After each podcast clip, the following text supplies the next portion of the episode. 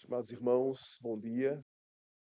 Graça a vós e paz da parte de Deus, nosso Pai, e de nosso Senhor e Salvador, Jesus Cristo. Eu quero convidar a todos neste momento para juntos abrirmos a santa palavra de Deus no Evangelho de Jesus Cristo, segundo escreveu Marcos. Nós iremos proceder à leitura dos versículos 1 ao versículo 15. Marcos, capítulo 1. Iremos ler dos versículos 1 até o versículo 15.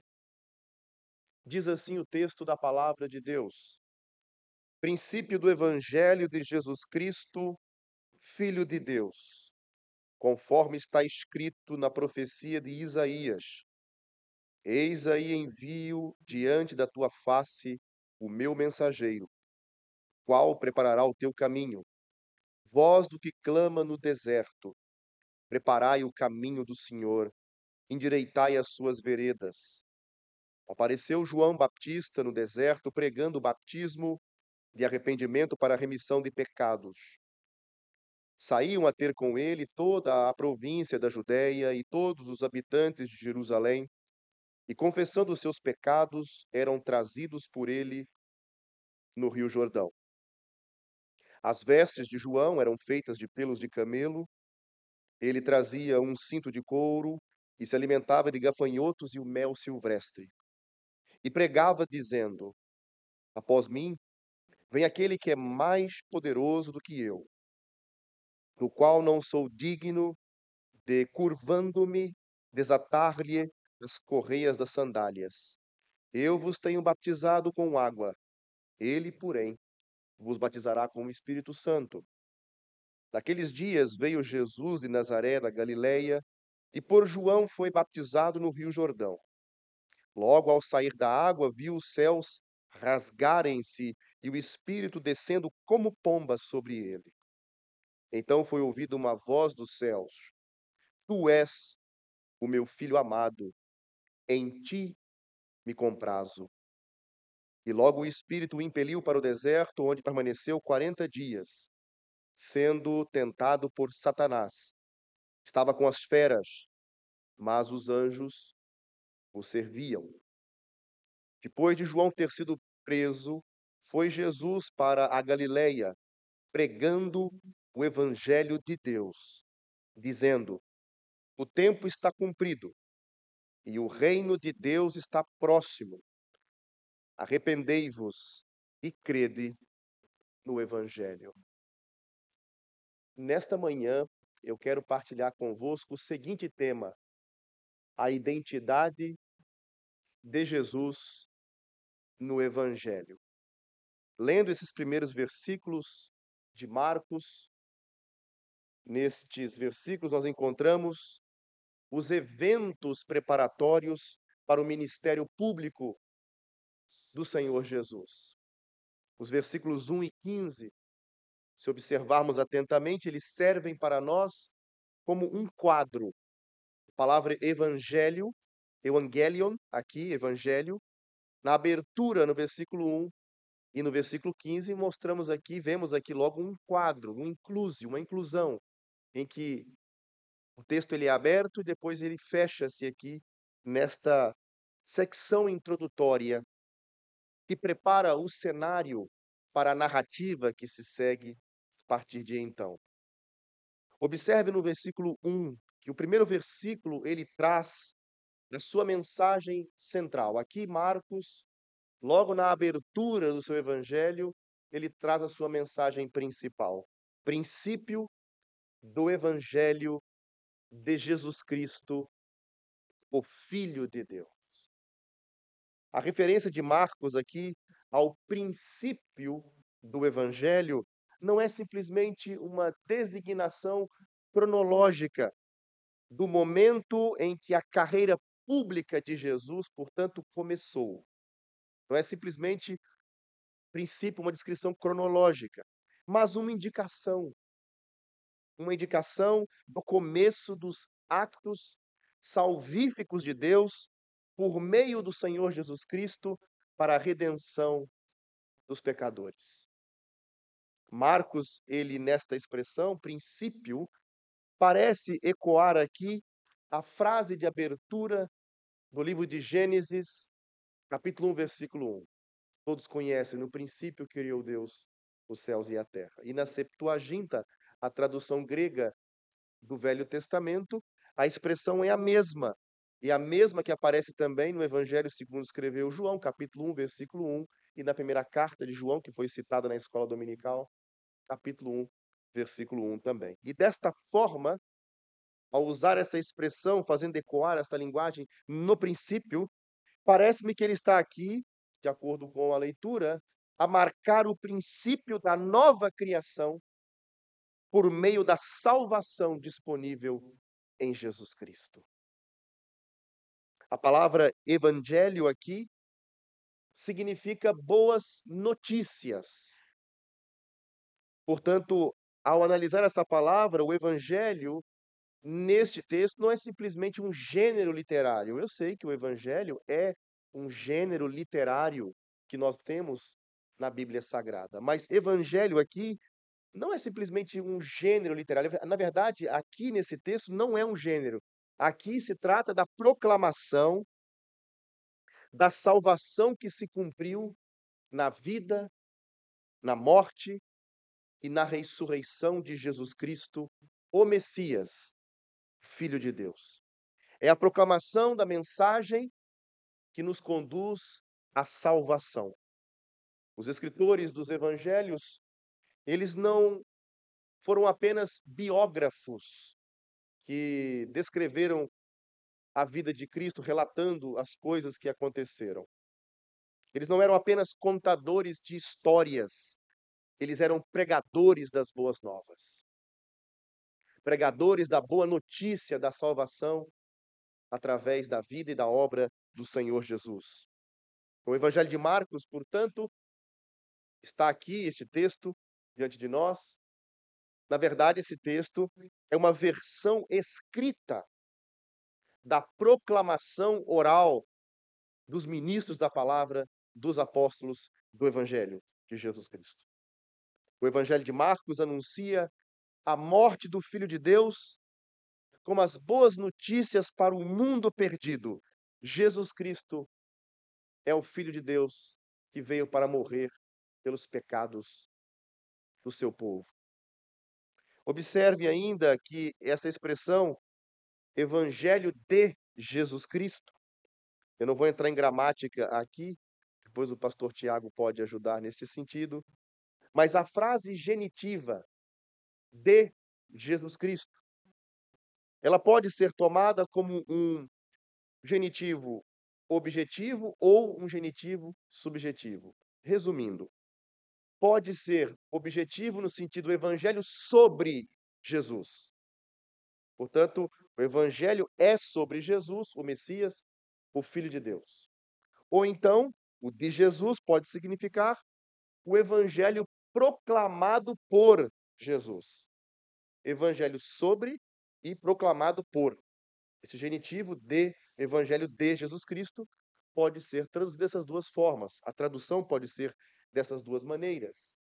Ambas as ideias são verdadeiras, já que, ao ler o texto, observe que nos versículos 14 e 15, Jesus, na sequência da narrativa, ele começará a proclamar as boas novas. Portanto, esses dois elementos são verdadeiros. O evangelho é sobre Jesus e ele, de fato, vai proclamar o evangelho. Mas parece que neste ponto aqui, logo na abertura, Marcos tem em mente todo o evento sobre Jesus Cristo. E no Evangelho de Marcos, as boas novas prometidas pelos profetas no Velho Testamento estão agora se cumprindo na vida, morte e ressurreição de Jesus Cristo, o Messias, o Filho de Deus. O Evangelho é o que Deus fez por nós em Cristo. Então, o conteúdo do Evangelho, caros irmãos, irmãs, é Jesus. Sua vida, sua obra. Este é o conteúdo do Evangelho. Jesus Cristo criou o evangelho pela sua obra, ele pregou o evangelho por suas palavras e ele é o próprio evangelho. Você precisa conhecer o evangelho, você precisa conhecer Jesus Cristo para ser salvo. Observe que no, já no primeiro versículo, Marcos destaca o título pleno de Jesus. Muito interessante. Porque primeiro destaca a humanidade de Jesus, e vai até dizer Jesus de Nazaré, lendo essa narrativa, ele é Jesus, verdadeiro homem. Ele é o ungido de Deus, ele é o Messias prometido, ele é o Cristo. E também ele é verdadeiramente divino, ele é o Filho de Deus, da mesma essência. Tal pai, tal filho, Portanto, eu tenho um filho e tenho uma filha. Eu sou um ser humano, eles são seres humanos. Deus tem o seu filho único, da mesma essência. Isto mostra a divindade de Jesus.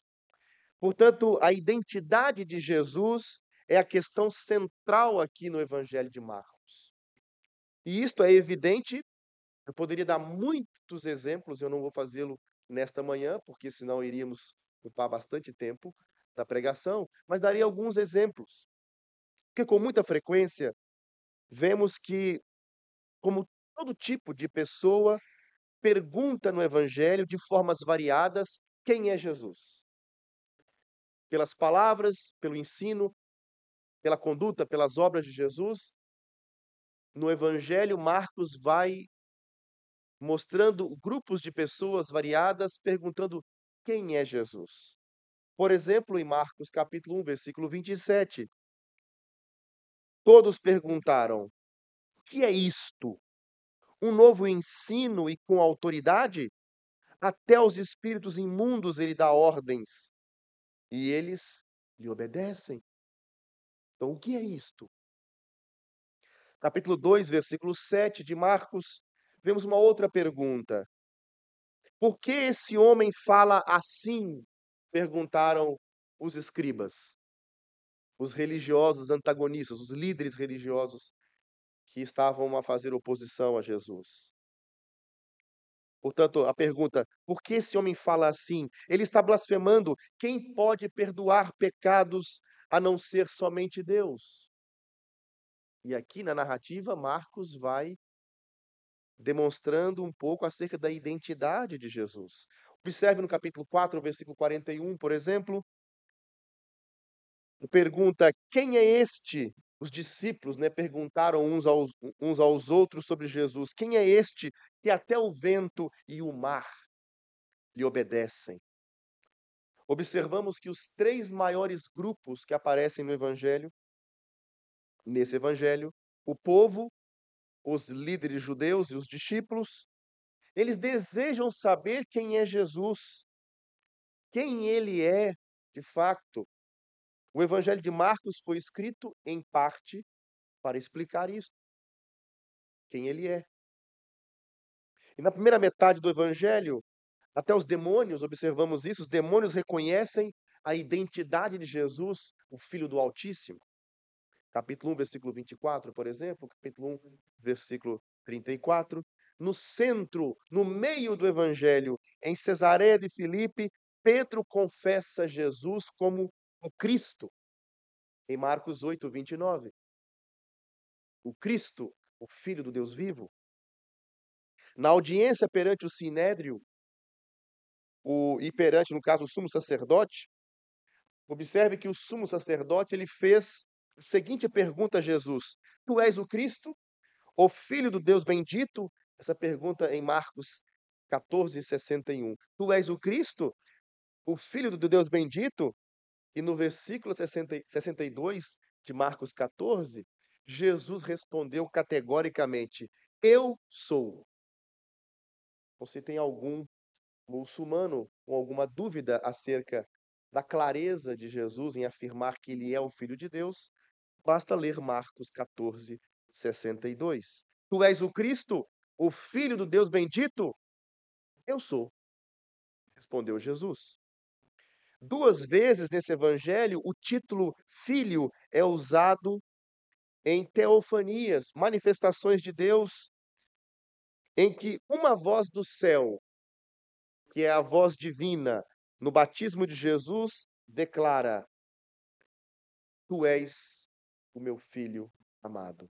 A mesma coisa aparece na transfiguração, portanto, em Marcos capítulo 1, versículo 11, e na transfiguração em Marcos 9, versículo 7. Finalmente, na sequência da narrativa de Marcos, depois da morte de Jesus, um centurião romano, um pagão, que estava ao pé da cruz, declara que Jesus é verdadeiramente o Filho de Deus.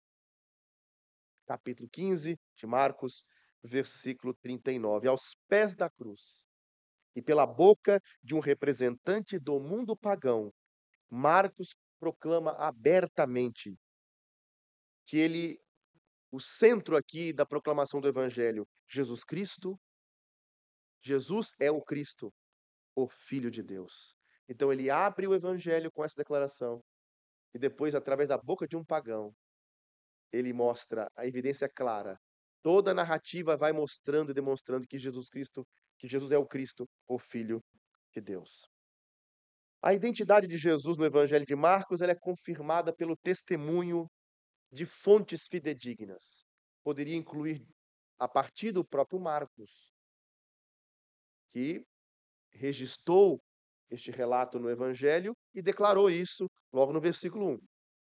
Mas lendo a introdução do Evangelho de Marcos, esses primeiros 15 versículos, observamos que o primeiro testemunho vem dos profetas, versículos 2 até o versículo 8, incluindo aqui João Batista. Marcos ele cita dois profetas do Antigo Testamento, Malaquias, capítulo 3, versículo 1, faz uma citação, e também Isaías, o capítulo 40 que foi lido hoje, versículo 3. E as palavras mensageiro e vós referem-se a João Baptista, o profeta de Deus enviado a fim de preparar, portanto, o caminho do Filho de Deus. O que é interessante nessa narrativa é que Marcos, que registrou esse evangelho, ele via em Jesus ninguém menos do que o Deus encarnado, Iavé encarnado. Pois Iavé é o objeto das profecias tanto de Malaquias, capítulo 3, versículo 1, como da visão de Isaías, capítulo 40, versículo 3. Lá no original hebraico aparece Deus, o nome de Deus, mas neste texto refere-se a Jesus. Note que no versículo 3 de Marcos, capítulo 1, nós encontramos aqui uma citação de Isaías 40, versículo 3.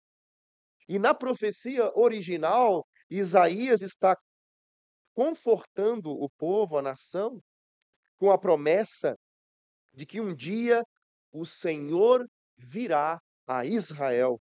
Eles são instruídos a preparar o caminho do Senhor. E no Evangelho de Marcos, Jesus é quem cumpre essa profecia. João Batista aqui prepara o caminho do Senhor Jesus, que vem a Israel. Jesus é assim, então, identificado como o Senhor caixa alta, letras maiúsculas, Yahvé, que veio a Israel como o prometido. Pelo seu modo de vestir, sua conduta, seu modo de viver e a sua mensagem de arrependimento, João Batista identificou-se com Elias. Vemos também aqui nesses versículos iniciais. É interessante que ele foi um tipo aqui do profeta Elias que veio para preparar o povo para a vinda do Senhor. João prepara o caminho, chamando as pessoas ao arrependimento. Arrependimento precedia o batismo. Primeiro chamava as pessoas ao arrependimento. Depois, ao virem, eram batizadas. Portanto, o arrependimento precede o batismo. O batismo não era o meio pelo qual os pecados eram perdoados, a alma era purificada. Era simplesmente um sinal que indicava que a pessoa estava arrependida.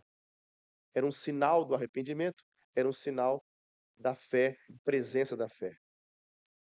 Era um momento em que esta fé se tornava visível, este arrependimento se tornava visível, público, aos olhos das pessoas. Mas o arrependimento antecede este momento, precede, portanto, o ato em si do batismo. João faz questão, é interessante, de exaltar não a si mesmo, porque ele vai dizer no versículo 7, e posso ler mais uma vez. E pregava dizendo: Após mim vem aquele que é mais poderoso do que eu, do qual não sou digno de, curvando-me, desatar-lhe as correias das sandálias. Ele está exaltando a Cristo e não a si mesmo. Ele batizou com água, ele vai dizer, mas avisou que aquele que viria, aqui no texto, o próprio Senhor Jesus, ele batizaria com o Espírito Santo. Então, o batismo nas águas de João era apenas um símbolo externo de arrependimento e da confissão dos pecados de uma pessoa. Mas o batismo do Espírito de Jesus, esse batismo que Jesus realiza e que ele realizaria a partir da sua chegada, iria produzir uma verdadeira purificação, uma verdadeira limpeza espiritual e uma transformação interna. Eu estou aqui apenas praticando o batismo de forma simbólica e externa, mas após mim vem um que é mais poderoso do que eu. Ele efetivamente vai purificar as vossas almas. Ele efetivamente vai transformar o interior de vocês. Pregação de João Baptista, apontando para Cristo, Cordeiro de Deus que tira o pecado do mundo. Portanto, o primeiro testemunho dos profetas, tanto do Velho Testamento, aliás, tanto de Isaías, Malaquias, como até mesmo de João Batista, aqui no texto. Nos versículos 9 ao 11, vemos que o Pai e o Espírito Santo são testemunhas que identificam também, aqui no texto, as últimas testemunhas que identificam Jesus como o Filho de Deus. Quando Jesus foi baptizado, o Espírito Santo desceu como pomba sobre ele. E o Pai dos céus o identificou, identificou o seu filho amado. Este é o meu filho amado. Sabemos pela doutrina bíblica que cremos apenas em um único Deus, um único ser. E nesta essência divina encontramos três pessoas distintas, três subsistências no ser de Deus: Pai, Filho e Espírito Santo. É interessante que vemos isto. Meu Pai, Jesus dizia, e o Pai dizia, meu Filho, e o Espírito descendo sobre ele. No batismo de Jesus, vemos as três pessoas da Santíssima Trindade, desta santa comunhão da Trindade. Portanto, aqui está este mistério tão evidente. E Jesus sendo identificado como o Filho de Deus, literalmente. A declaração do Pai, vinda dos céus, traz à memória alguns textos do Velho Testamento, como, por exemplo, Salmo 2, versículo 7, e Isaías 42, versículo 1. Salmo 2, versículo 7 diz: Tu és meu filho, eu hoje te gerei. Mas há um outro mais claro ainda, um eco interessante aqui em Isaías 42, 1, porque diz: Eis aqui o meu servo, a quem sustenho, o meu eleito, em quem se apraz a minha alma. Pus o meu espírito sobre ele, e ele trará justiça aos gentios. Mais um eco na narrativa de Marcos apontando para Jesus. Portanto, o próprio Deus encarnado, Deus conosco, vindo para redimir o seu povo dos seus pecados. O batismo de Jesus marcou o início do ministério público terreno de Jesus. Ele foi aqui ungido pelo Espírito Santo para o ministério. O próprio Senhor Jesus reivindicou esta unção na sinagoga de, de Nazaré, em Lucas 4,18, quando ele disse: O Espírito do Senhor está sobre mim. Desceu sobre ele o Espírito Santo. Então Jesus realizou seu ministério no poder do Espírito Santo. O batismo de Jesus não era porque ele tinha pecado e precisava de se arrepender. Nós sabemos que Jesus em tudo foi tentado, mas sem pecado. Nem dolo se achou na sua boca. Ele nasceu sem pecado, viveu sem pecado e morreu pelos pecados do seu povo. Mas ele não tinha pecado, mas fazia parte do plano de Deus que ele fosse batizado para cumprir toda a justiça. Jesus identificou-se plenamente com a condição humana. Ele cumpriu todos os mandamentos de Deus, todas as demandas da lei de Deus, e ele fez isso para que ele pudesse carregar os nossos pecados como nosso representante. E, portanto, ser então o nosso mediador. Ele precisava fazer isto. A humilhação de Jesus aqui, pela sua identificação com a humanidade pecadora no seu batismo, é continuada pela sua sujeição até mesmo às investidas de Satanás. Ele então, sendo Deus, assume uma natureza nova, a partir de então, agora, verdadeiro Deus, verdadeiro homem, sujeitou-se à lei, sujeitou-se ao batismo como nosso representante mediador e até mesmo a ser tentado. Ele não deixou de ser o que era ao assumir essa nova essência. Se por um lado na Trindade nós temos uma única essência e três pessoas, três pessoas que partilham 100% da mesma essência, uma essência, três pessoas. Com, com relação à pessoa de Jesus, temos uma única pessoa com duas essências. O que é próprio de Deus é próprio de homem. Verdadeiro Deus, verdadeiro homem. Interessante é que o mesmo Espírito Santo que veio sobre Jesus no batismo, ele levou, Jesus agora para o deserto para ser tentado. E ao contrário da nação de Israel, Jesus ele não trai a sua filiação quando ele é tentado. Jesus derrota Satanás. Ele vence Satanás. Interessante que o primeiro casal pecou num paraíso. Adão e Eva caíram, pecaram ao serem tentados num paraíso. E Jesus, mesmo no deserto, com fome, entre as feras, como diz aqui o texto, Satanás tentando-o, ele, mesmo em condições desfavoráveis, ele não pecou.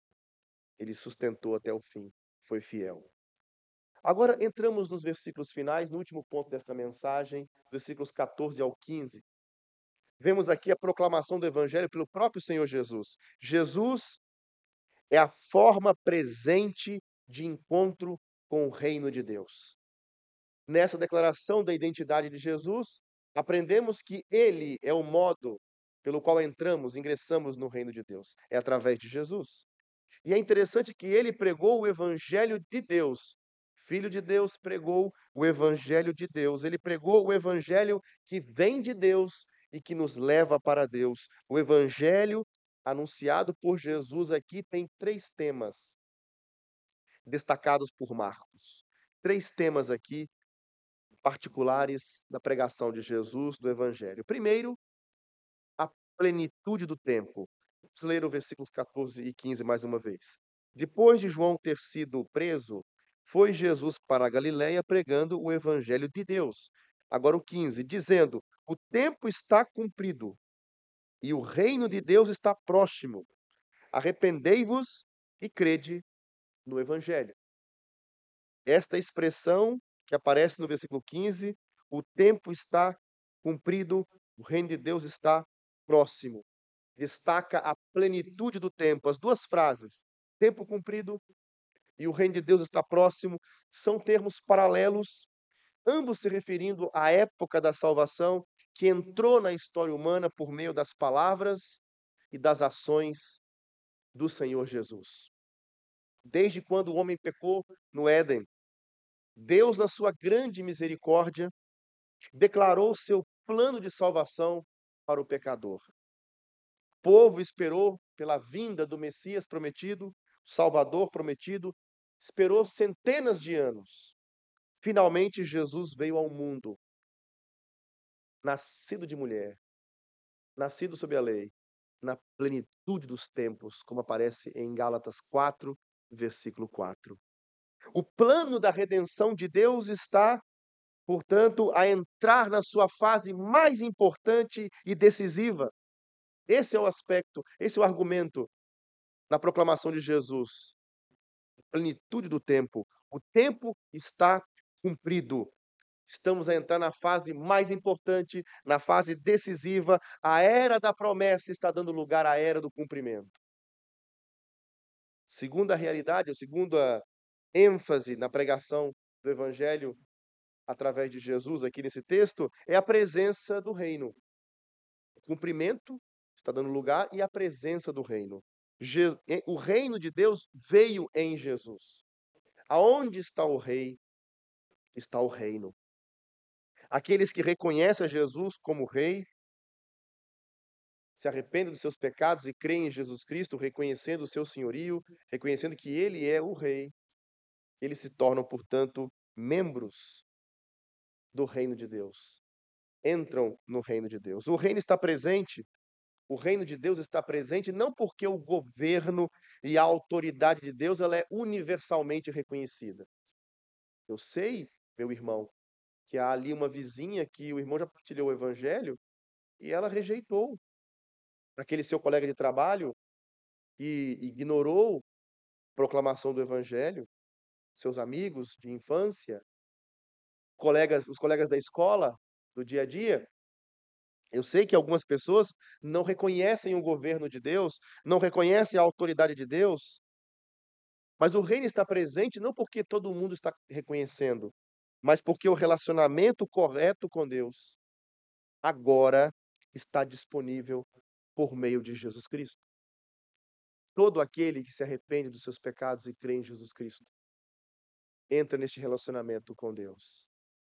É salvo, é justificado, inicia-se, portanto, o processo da santificação. Observe que as condições para a entrada no reino de Deus está clara aqui no texto. E Jesus aqui apresenta para nós, ele aponta as duas condições para se entrar no reino. Primeiro, arrependimento. Segundo, fé. Mas não vamos fazer assim, primeiro isso, segundo aquilo. Vamos pensar nas duas coisas como os dois lados de uma mesma moeda, chamada conversão. Duas graças inseparáveis, como diz a declaração de New Hampshire. Duas graças inseparáveis, arrependimento e fé. Para ingressarmos no reino de Deus, precisamos nos arrepender dos nossos pecados para com Deus e colocar a nossa confiança somente em Jesus Cristo. O arrependimento e a fé são as ordenanças do Evangelho e correspondem, portanto, aos dois aspectos da nossa conversão. No Novo Testamento, quando estamos a ler o Novo Testamento, o arrependimento sugere fé. E fé sugere arrependimento. Como até disse um conhecido teólogo, John Murray, a fé bíblica é uma fé de arrependimento. O arrependimento bíblico é um arrependimento de fé. Um não pode existir sem o outro. Arrependimento, o que é arrependimento? É uma tristeza sincera por causa do pecado. É renunciá-lo, literalmente odiá-lo e comprometer-se verdadeiramente, sinceramente, em abandoná-lo e prosseguir obedecendo a Cristo. Como é que eu sei que alguém se arrependeu? Como é que podemos saber que alguém se arrependeu? É porque continua se arrependendo. Ato contínuo, não para. E fé? Fé é confiar em Cristo para a salvação. O Evangelho é o conteúdo da fé, Cristo é o objeto da fé. Não é a fé em si mesma que salva. Portanto, se alguém está a ouvir esta mensagem e está a dizer assim no seu coração: Eu estou a gostar muito dessa exposição, eu tenho uma grande fé, a minha fé é muito isso, a minha fé é assada, e, e começa a descrever. Já conheceu alguém que diz isso? Eu tenho uma fé muito grande. Como se fosse pela força da sua fé que essa pessoa iria ser salva. o vigor da fé da pessoa. A questão não é a fé, mas o objeto da fé. Importa realmente em quem eu creio. Importa. É fé em Cristo. Embora neste mundo ainda experimentamos dor, maldade, experimentamos neste mundo injustiça, opressão, a história de Marcos, essa narrativa do Evangelho sobre Jesus, nos lembra que a vida, que a morte, a morte sacrificial de Jesus e a vitória da ressurreição do Messias, através desta vida e obra de Cristo, a salvação de Deus chegou. Estamos no mundo caído, estamos num mundo onde há opressão, há maldade, mas a salvação chegou em Jesus Cristo. Em Cristo, o poder da morte foi quebrado. Afinal, ele matou a morte com a sua morte. E ele tirou o poder da morte com a sua ressurreição. O reino de Deus foi inaugurado para aqueles que entram nele pela fé. Nós somos então as pessoas do futuro, porque já ingressamos no reino. E um dia estaremos no novo céu e na nova terra, reinando com Cristo para sempre. Todos os que tomarem a sua cruz para seguir a Jesus participarão desta vitória. Portanto, no meio de um mundo de más notícias, de sofrimento, de traições, de injustiça, de pecado, esta é a boa nova de Jesus, o Messias, Filho de Deus. A salvação de Deus chegou. Arrependei-vos e crede no Evangelho. Creiam na vida e na obra de Jesus Cristo. Ele morreu pelos nossos pecados, segundo as Escrituras. Ele foi sepultado, ele ressuscitou ao terceiro dia, ele foi assunto aos céus. E agora, como nosso mediador, ele está à destra do Pai, na sua sessão celeste, como nosso mediador, advogado e sumo sacerdote. E ele voltará para estabelecer o seu reino eterno. E reinaremos com ele para sempre. Amém.